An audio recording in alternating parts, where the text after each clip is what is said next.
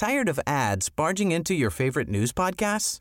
Good news. Ad-free listening is available on Amazon Music for all the music plus top podcasts included with your Prime membership. Stay up to date on everything newsworthy by downloading the Amazon Music app for free or go to amazon.com slash news ad free. That's amazon.com slash news ad free to catch up on the latest episodes without the ads. Bonjour, voici les actualités info bref de ce lundi 15 mai. Les militants de la CAQ sont quasi unanimes à soutenir François Legault.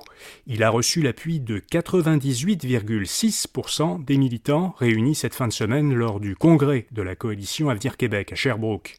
Il a même battu d'un dixième de point de pourcentage le score de 98,5% obtenu récemment par le chef du Parti québécois, Paul Saint-Pierre Plamondon, auprès des militants de son parti. François Legault a dit qu'il briguera en 2026 un troisième mandat de Premier ministre s'il a à ce moment-là l'appui de la population et s'il est en bonne santé. Simon Jolin Barrette envisage de réviser les règles de nomination des juges. Le ministre de la Justice est dans l'embarras après avoir nommé un ami juge à la Cour du Québec. Simon Jolin Barrette indique qu'il est prêt à modifier le règlement pour obliger à l'avenir le ministre de la Justice, donc lui-même, à divulguer au Conseil des ministres tout conflit d'intérêts avant de nommer un juge, ce que Jolin Barrette n'a pas fait avant de nommer son ami.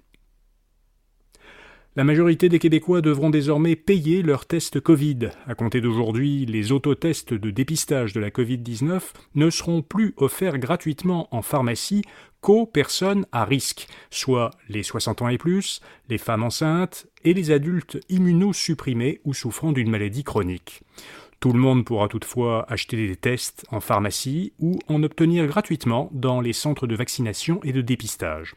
De plus, des tests continueront d'être offerts gratuitement dans les écoles et centres de la petite enfance. Plus de 131 millions de tests ont été distribués par le ministère de la Santé depuis septembre 2021. En Turquie, le président n'est pas parvenu à se faire réélire au premier tour.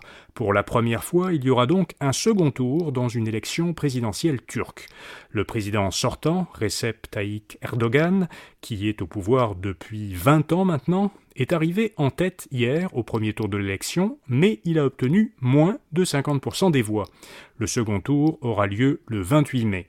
Erdogan, qui est le chef d'un parti islamo-conservateur, a de bonnes chances de gagner face à son adversaire social-démocrate.